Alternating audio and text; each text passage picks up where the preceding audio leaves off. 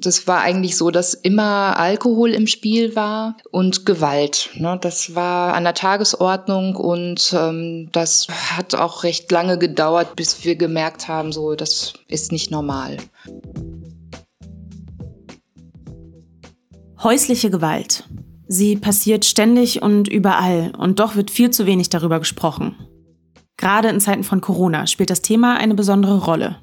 In Nordrhein-Westfalen hat das Ministerium des Innern nun vorläufige Auswertungen vorgelegt. Es verzeichnet für den März 2020 einen Rückgang von häuslicher Gewalt um rund 30 Prozent im Vergleich zum Vorjahr.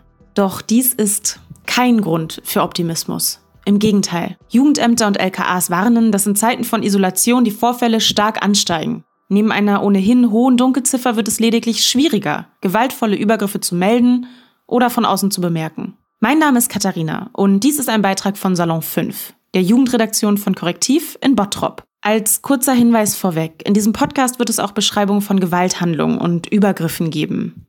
Wenn dir dies sehr nahe geht, könnte es besser sein, diese Folge zu überspringen oder gemeinsam mit einer vertrauten Person zu hören. Gerade im Intro habt ihr Janina gehört. Sie ist in der Dortmunder Nordstadt aufgewachsen, als eines von sechs Geschwistern, mit einem alkoholkranken Vater, wie sie ihre Kindheit und Jugend erlebt hat, erzählt sie uns später. Nun spreche ich mit Oliver. Er ist Sozialpädagoge.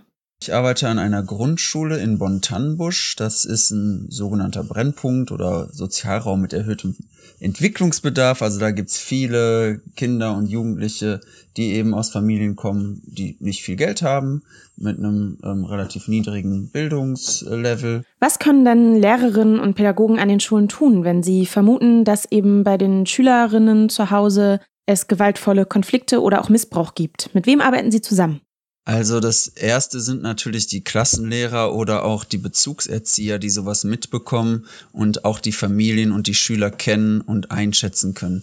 Das ist natürlich die Basis und der ganzen Arbeit sind die Beziehungen äh, zu den Familien und dass eben die Eltern die Lehrer kennen und umgekehrt und man sich gegenseitig einschätzen kann. Wenn es den Verdacht gibt, dass in der Familie irgendwas schief läuft, gibt es eben nach den Lehrern dann auch noch eben die, die Familienhilfe, die bei uns ganz eng kooperiert. Das heißt, gibt es Beratungen, die sind regelmäßig bei uns an der Schule und die kennen halt die Familien, die sind dann wiederum mit dem Jugendamt in engen Kontakt. Und wenn es da eben Verdacht auf häusliche Gewalt oder Kindeswohlgefährdung gibt, sind die dann die Nächsten, die mit ins Boot geholt werden. Und jetzt sitzen wir alle zu Hause in der Isolation. Wie kann dann da der wichtige Kontakt aufrechterhalten werden? Ja, das ist schwer. Also, das sind natürlich, waren die ersten Fragen, die wir uns gestellt haben und die ersten Sorgen, die wir uns gemacht haben nach diesen Schulschließungen, wie das eben jetzt möglich ist, da den Kontakt aufrechtzuerhalten, weil eben ja, der dadurch jetzt so eine Art Kontrollinstanz, die Schule als Kontrollinstanz eben fehlt, wo wir wissen, davon ausgehen, dass wir äh, mitbekommen, wenn bei den Schülern was passiert, im besten Fall, und jetzt eben viel, viel weniger aus den Familien nach außen dringt. Man sieht nun manchmal Medienberichte, wo es eben darum geht, dass die gemeldeten Zahlen von häuslicher Gewalt aktuell sogar abnehmen. Dabei sind sich ja die offiziellen Stellen, wie zum Beispiel Jugendämter, sicher, dass diese Zahlen ja nicht ganz der Wahrheit entsprechen, sondern eben es eine hohe Dunkelziffer gibt. Wieso denn gerade jetzt? Also was sind aus deiner Perspektive die besonderen Herausforderungen in der aktuellen Zeit? Die Vermutung oder Befürchtung ist, dass sie eben zunimmt, weil sich einfach die äh, Familienmitglieder nicht aus dem Weg gehen können. Also es ist natürlich eine Stresssituation, emotionaler Stress, vielleicht irgendwie Angst, den Job zu verlieren äh, oder irgendwie nicht mehr über den Monat zu kommen. Die leben ja sowieso in sehr unsicheren Verhältnissen, teilweise die Familien da bei uns und haben aber vielleicht auch irrationale Angst da vor, vor dem Virus, dass sie sich anstecken können, sind ja traumatisierte Familien Familien teilweise, die schon äh, schlimme Sachen erlebt haben und sowas auch dann schneller wieder ausgelöst wird, dass die sich dann wirklich da Angst machen. Wir sprechen hier immer wieder von Gewalt, doch ab wann herrscht eigentlich häusliche Gewalt und wie sieht sie aus? Sind das immer körperliche Angriffe oder gibt es da auch andere Formen? Und wie erkenne ich eigentlich, dass eine Grenze überschritten ist? Also ich denke, dass äh, es gibt da verschiedene Aspekte. Das ist natürlich, fängt es nicht von 0 auf 100 an. Das ist ein langsamer Prozess. Meistens äh, steigert sich das. Und natürlich zählt auch psychische Gewalt oder eben ein soziales Ausgrenzen, das kann auch zu häuslicher Gewalt zählen. Also den mit extremer Eifersucht zum Beispiel dem Partner gar keine Außenkontakte mehr ermöglichen.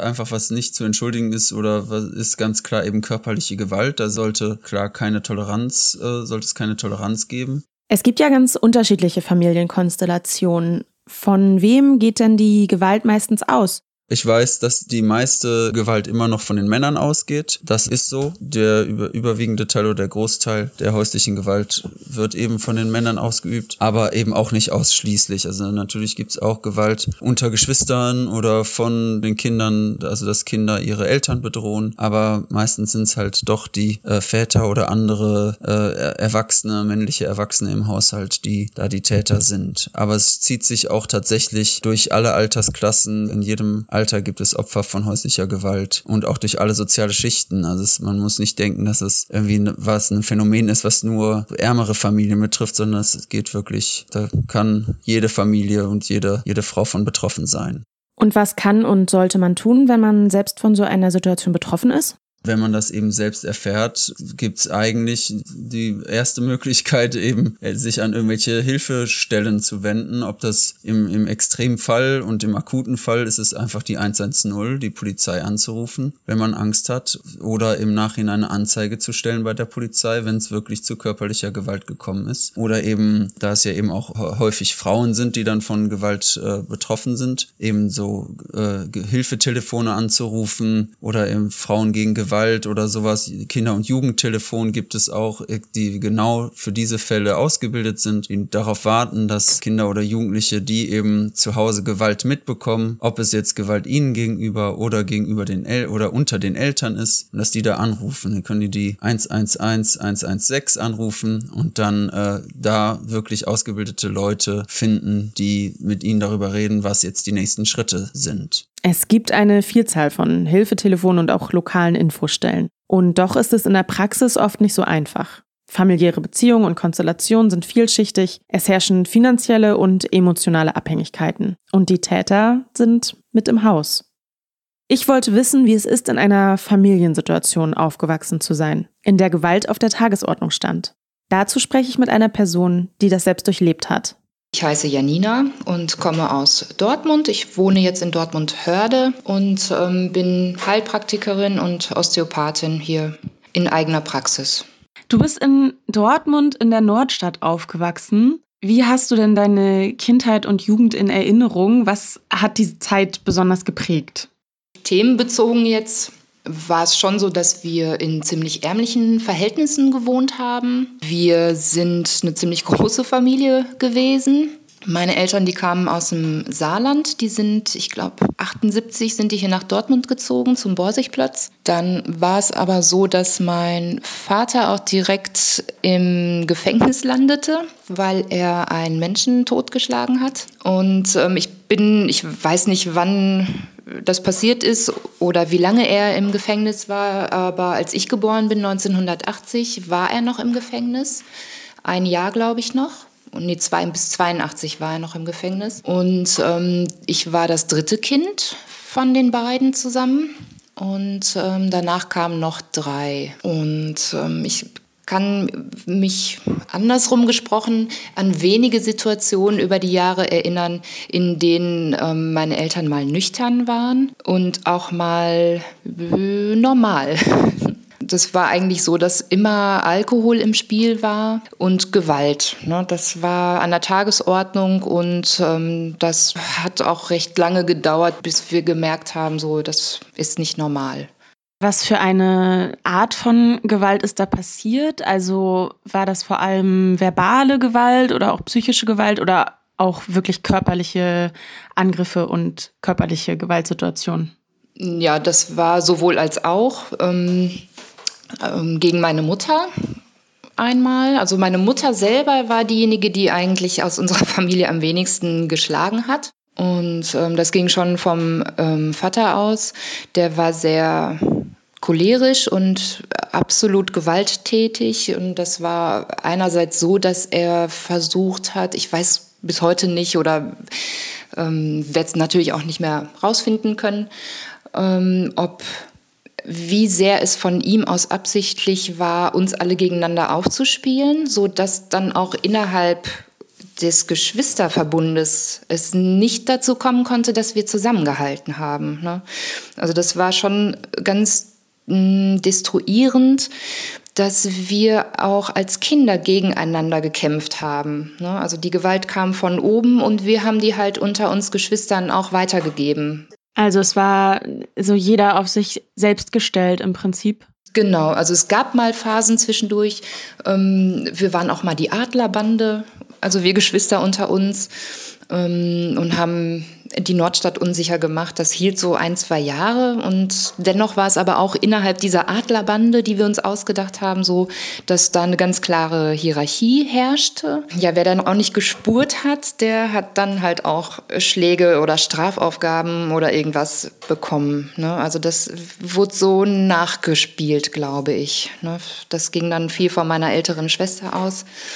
Die war so die ähm, ja, Anführerin der Bande und ähm, hat dann das so an uns weitergegeben, die, den Stress.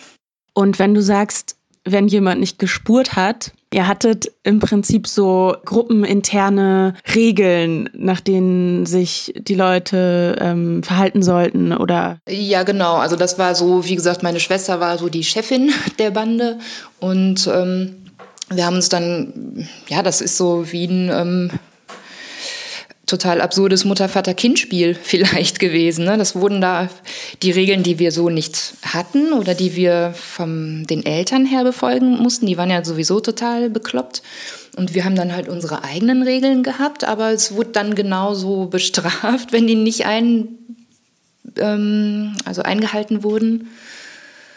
Ähm, ja, wir haben uns da quasi, ja, wie soll ich das sagen, ein eigenes Regelwerk geschafft, aber die Mechanismen, um die einzuhalten oder Konsequenzen daraus, wenn irgendwas nicht eingehalten wurde, die waren halt dieselben. Ne? Die Antworten waren die gleiche und zwar Gewalt. Konntest du das denn als junger Mensch bereits einordnen, dass eben Gewalt nicht okay ist und dass es eben ja ernst ist, wenn sowas passiert, wenn körperliche oder auch so psychische Übergriffe passieren? Ich weiß gar nicht, ob ich das so konkret festmachen kann. Also ich, ähm, es war sehr, sehr selten, dass wir bei anderen Gleichaltrigen zu Hause waren, zu Besuch, nach der Schule zum Beispiel, weil das musste ja unterbunden werden, weil natürlich mein Vater auch Angst hatte, dass wir Dinge verraten.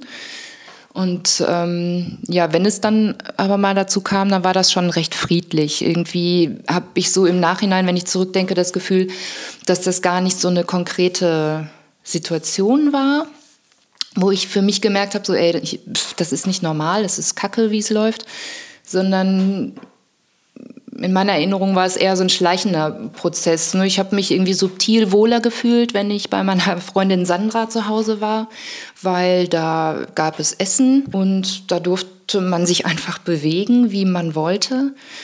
Ich hm, glaube nicht, dass es da was ganz Konkretes gab. Das war so ein schleichender Prozess. Und diese Freundin Sandra, die ich hatte, die hatte ich halt, das war meine Grundschulfreundin.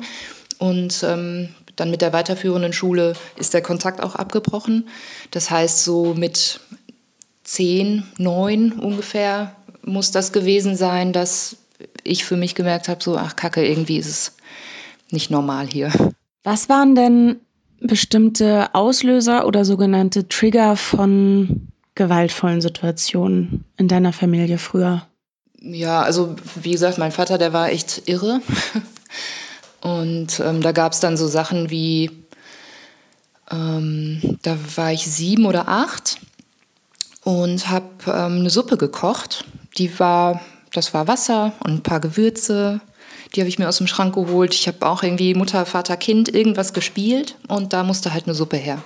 Und dann hatte ich so ein paar Gewürze ins Wasser gerührt und ich weiß nicht, ein Aspirin oder so, irgendwas, was sprudelt und habe da rumgerührt und wusste aber, oh Gott, wenn das der Papa sieht, dann gibt es Ärger, weil das Lebensmittelverschwendung ist.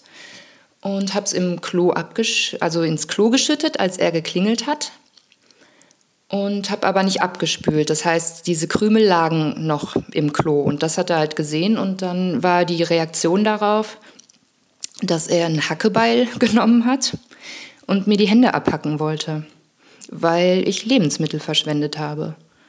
Und ähm, hat das halt auch angedeutet und also hat mir die Hände festgehalten und hat auch den Schlag angedeutet und ähm, kurz vor den Handgelenken halt innegehalten und die Strafe war dann, ähm, dass ich fünf Tage nichts essen durfte.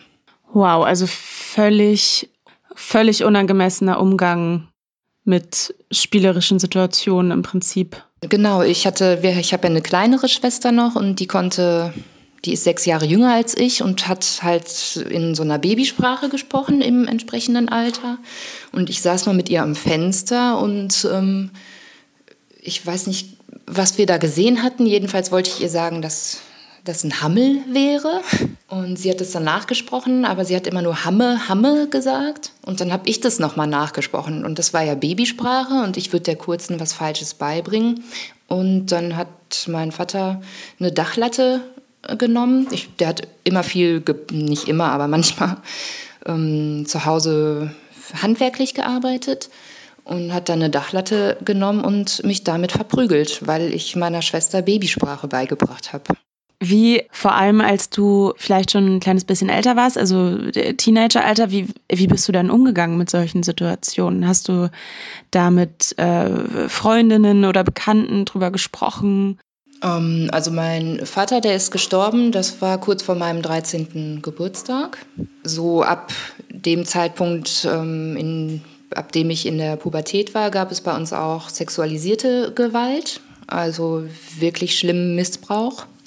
Da hörte das Schlagen aber auf. Das fand ich ganz angenehm.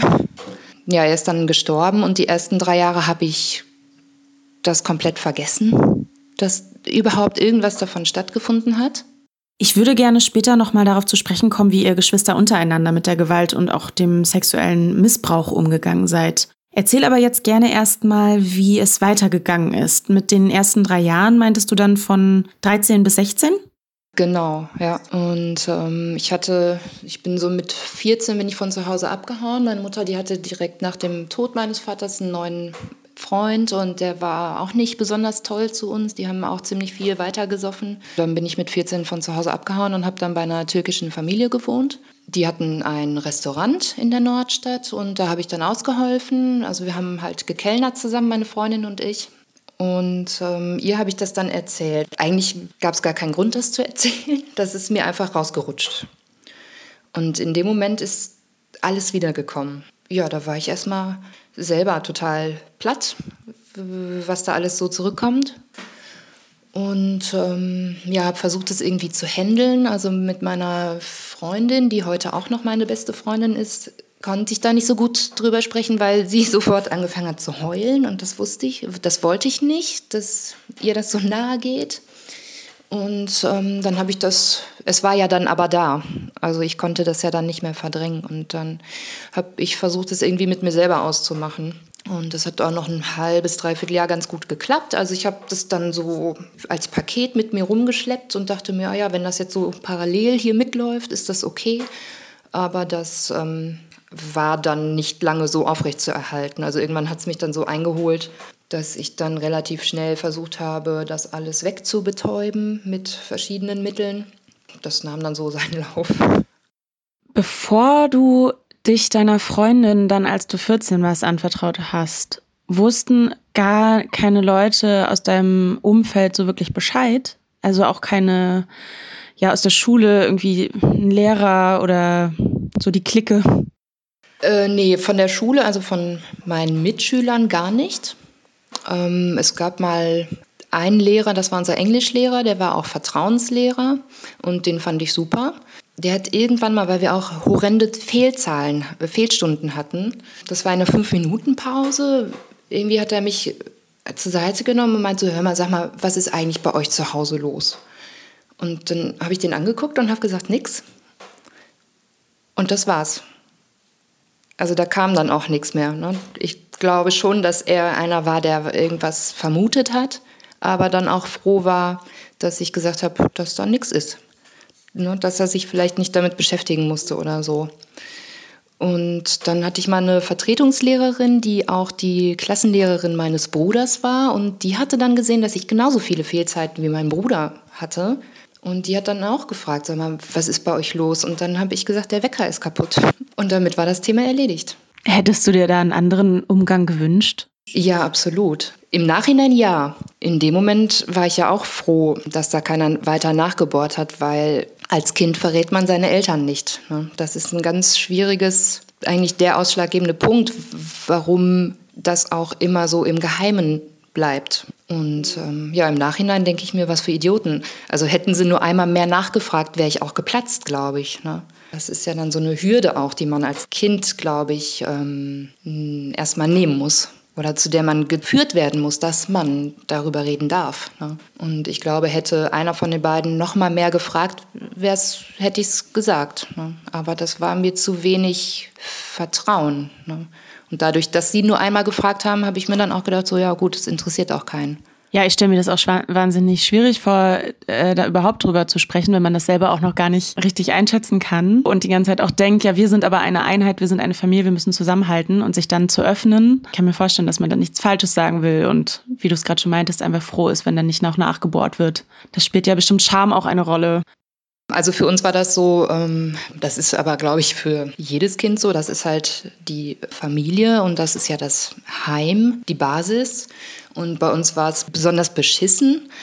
Ich weiß noch, dass ich mich mal ähm, mit meiner Schwester unterhalten habe, früher auch, als wir so klein waren und genau noch in den Situationen steckten und dass wir gesagt haben, so, oh nein, was passiert denn, wenn der Papa eingesperrt wird? Dann zerbricht die ganze Familie. Und heute denke ich mir so, wir haben keine Familie gehabt. Das wäre eigentlich das Beste gewesen, was uns hätte passieren können, wenn alles zerbricht. Ne? Aber als Kind war das eine ganz schlimme Vorstellung, weil wir überhaupt keine Vorstellungen davon hatten, was passiert denn danach. Ne? Und es war immer so, ja, äh, dann kommen wir ins Kinderheim, das ist schlimm. Dann waren die Überlegungen vorbei. Ne? Weiter ging das nicht. Kannst du dich denn erinnern, dass es also vielleicht mit Nachbarn, Nachbarinnen äh, Auseinandersetzungen gab mit deinen Eltern? Also ich kann mir vorstellen, wenn da regelmäßig ähm, so Gewaltsituationen aufgetreten sind, dass es bestimmt auch laut war, dass es ja zumindest im Umfeld Leuten aufgefallen ist. Wurde denn da regelmäßig mal bei euch geklingelt oder sogar die Polizei gerufen? Die Polizei war nie da, aber äh, wir hatten durchaus die Nachbarin unter uns, die relativ häufig mal mit einem Besenstiel an die Decke gekloppt hat oder mal geklingelt hat und dann wieder schnell eine Treppe runtergelaufen ist, weil die halt auch alle Angst hatten vom Papa. Und dann von weitem gerufen hat, das geht so nicht. Aber mehr ist da nie passiert. Wir hatten zweimal Besuch vom Jugendamt und ähm, da war das aber so, dass meine Eltern den Leuten, also mit Ankündigung, das, da wurde ein fester Termin gesagt, dann und dann kommen wir vorbei, um uns einen Überblick über die Lage zu machen. Und dann hatten meine Eltern ähm, drei Wochen Zeit, vier Wochen, also in meiner Erinnerung. Es war auf jeden Fall ein Zeitraum, den sie die Möglichkeit hatten, einmal nüchtern zu werden und aufzuräumen. Und dann haben die, ich war einmal dabei bei so einem Termin die haben immer geguckt, dass nur zwei, drei Kinder da sind. Und die anderen haben sie rausgeschickt zum Spielen. Das eine Mal, als ich dabei war, haben sie dem Typen vom Jugendamt auch gesagt, so ja, ach, wir haben die anderen Kinder rausgeschickt, sonst ist das hier so ein Trubel, wir haben ja sechs und, ne? Und das war dann auch okay für den Mann. Ne? Und er hat sich das dann angeguckt, die haben einen Kaffee getrunken und dann ist er wieder abgezischt und da ist nie was weiteres passiert. Du meintest vorhin, dass dich das im Nachhinein äh, nach einer Phase des Verdrängens eingeholt hat. Wie konntest du dir denn Hilfe holen? Später hast du dir Hilfe geholt und wie sah das aus? Mm, also Hilfe von offiziellen Stellen habe ich mir eigentlich nicht geholt. Es war schon so, dass ich das ähm, mit mir alleine ausgemacht habe. Ja, ich hatte ja gesagt, ich habe mich ziemlich gut betäubt eine Zeit lang. Dann irgendwann hatte ich also ich hatte ja mit 16 noch eine Ausbildung angefangen ähm, zur Arzthelferin. Das habe ich ein Jahr lang gemacht. Genau, dann habe ich dort gekündigt, weil ich da schon eigentlich ziemlich viel Alkohol getrunken habe, Partys gefeiert habe und das nicht mehr so richtig auf die Kette bekommen habe, dort ähm, pünktlich und nüchtern zu erscheinen. Genau, dann habe ich meine Ausbildung gekündigt und habe mich dann aber noch mal aufgerafft und habe gesagt, okay, ich ähm, mache jetzt mein Abitur weiter. Habe mich dann wieder auf dem Gymnasium angemeldet, wo ich vorher war und ähm, habe da noch zwei, drei Monate versucht mitzukommen. Und das war aber schon so, dass ich dann von den Bekanntschaften, die ich dann geschlossen hatte, eigentlich immer mehr so in diesem Drogensumpf rumgeturnt bin. Und die Leute waren mir auch viel zu, ja, wie soll ich sagen, die waren mir alle nicht gewachsen, ne, weil ich so viel in mir hatte. Ich konnte mit den Gleichaltrigen nichts mehr anfangen. Das war, die waren so weit weg von meinem Leben und von dem, was ich so übers Leben gedacht habe. Ich konnte da mit, also mit Schulproblemen, das interessierte mich alles gar nicht, weil ich ganz andere Probleme hatte. Wo hast du gewohnt damals? Ähm, ich hatte zwei, drei Monate bei einem Kollegen, bei einem Schulkollegen, der schon die eigene Wohnung hatte, gewohnt. Und ähm, das, wie gesagt, das spielte sich auch alles in zwei, drei Monaten ab und ähm, war dann obdachlos, ungefähr ein Jahr. Und habe das bis auf manche Kontrollverluste eigentlich richtig genossen. Das war so das Beste, was mir passieren konnte, weil ich nichts mehr hatte. Ne? Also ich bin von dieser Wohngemeinschaft mit meinem Schulkollegen raus mit den Sachen, die ich anhatte und hatte nichts und habe mich so frei gefühlt und habe irgendwie gemerkt, so okay, ich muss jetzt noch mal ganz von vorne anfangen und mich irgendwie leer machen. Ne?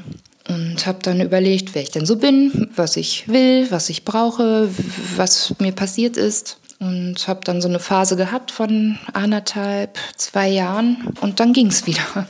Dann habe ich das alles durchgehabt und hatte dann auch wieder Lust, weil ich dann ja ich war und mich mit guten Dingen aufgefüllt hatte. Trotzdem hatte ich dann auch wieder Lust, ja, ein okay Leben zu führen. Das klingt nach einer ermächtigenden Phase.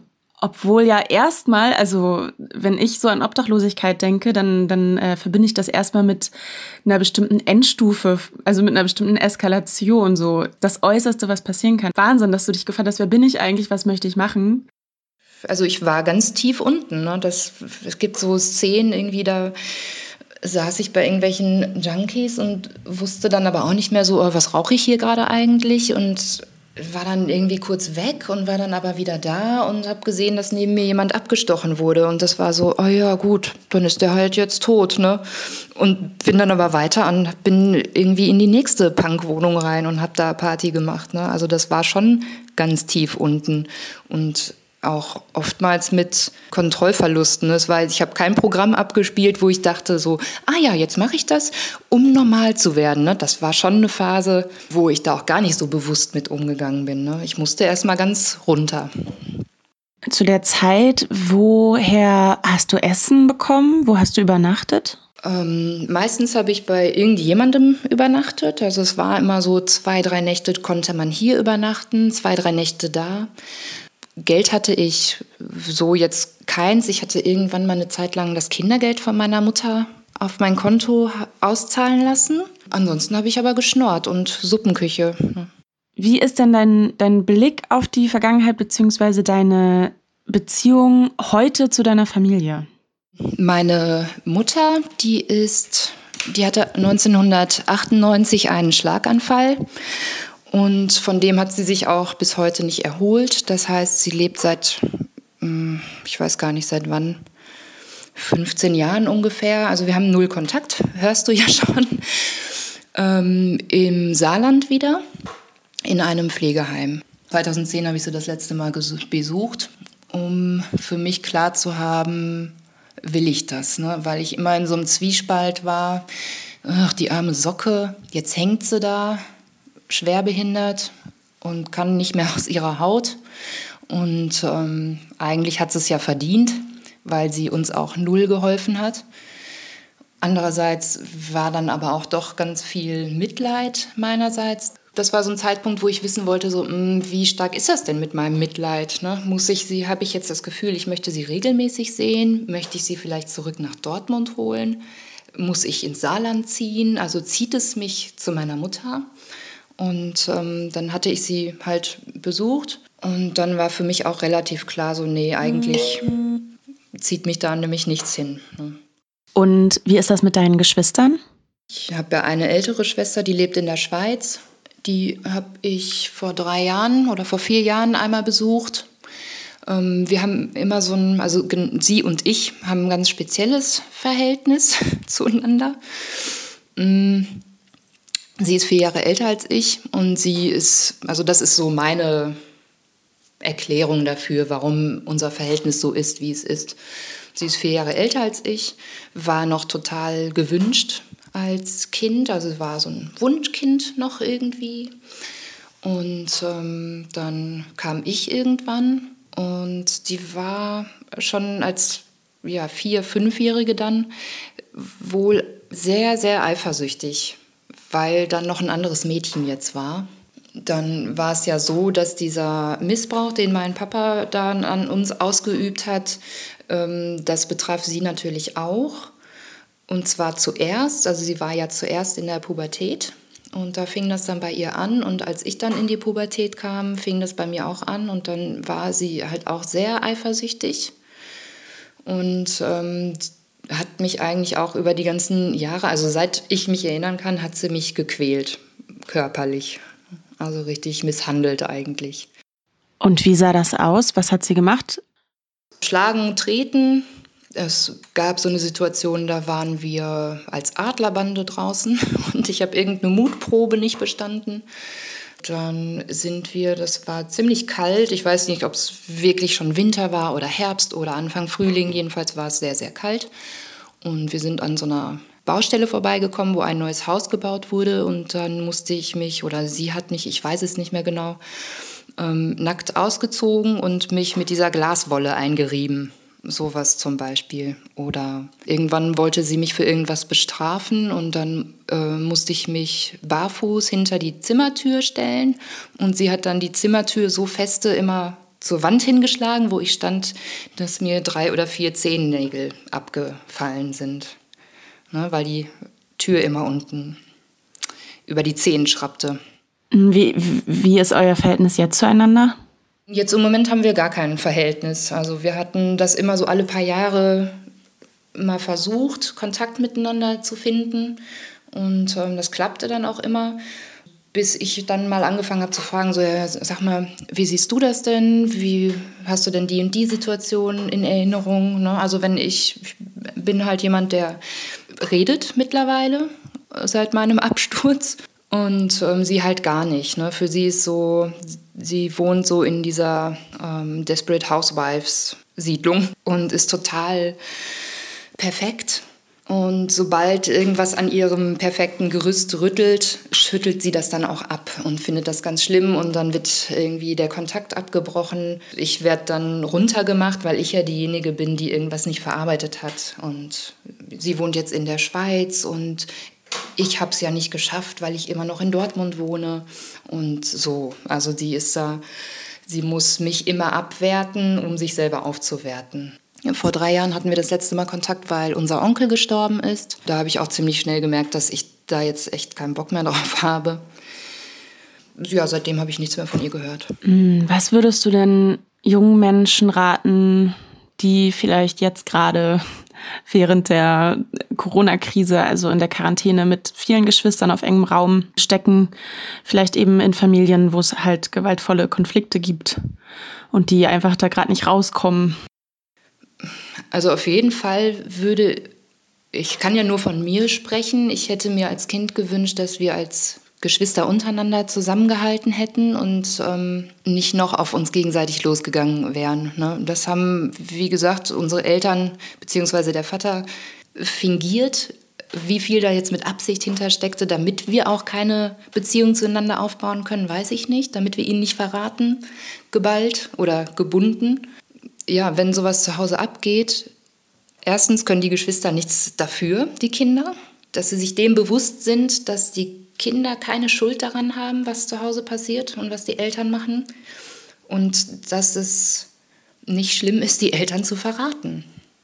Also vielleicht findet man da ein anderes Wort für als Verrat, weil das ja auch eine, ein schweres Wort ist, ein starkes Wort ist. Ne? Ich würde mir wünschen, dass sie schneller anderen Leuten Bescheid sagen. Und wenn die Leute das nicht ernst nehmen, dann nochmal und nochmal. Ne? Also, dass sie ganz aktiv Unternehmungen anstreben, um da rauszukommen, um das zu beenden. Ne? Vielleicht wäre ein anderes Wort einfach Hilfe holen. Da ja nicht nur für, für die Betroffenen selbst von der Gewalt, sondern auch für die Gewalt ausübenden Menschen. Die sind ja oft einfach überfordert oder, oder unfähig, Konflikte anders zu lösen. Genau, ja. Ich meine, die haben es auch nicht anders gelernt wahrscheinlich. Ne? Ich weiß halt von meinem ähm, Vater, dass es bei denen zu Hause auch nicht anders war. Ne? Also da sind genau die gleichen Sachen passiert. Ne? Und letztendlich hat ihn das ja zu dem gemacht, wie er zu uns auch war. Hilfe holen, ja, das ist schon das richtigere Wort. Vielen Dank für das Gespräch. Hilfe holen. Das ist natürlich leicht gesagt. Wenn du selbst von häuslicher Gewalt betroffen bist, ist vor allem wichtig, dass du weißt, dass du nicht alleine Auswege und Lösungen finden musst.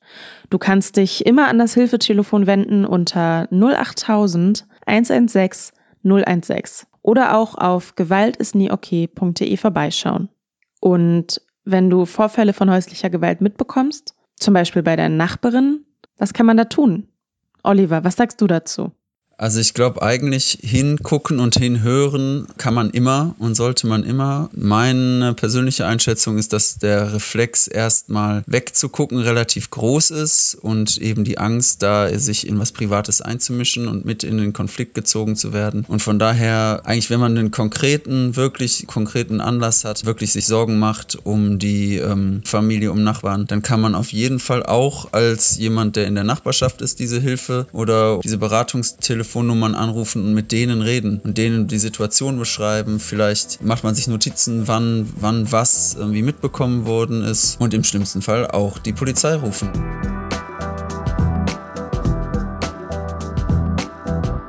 Dies war ein Beitrag von Salon 5.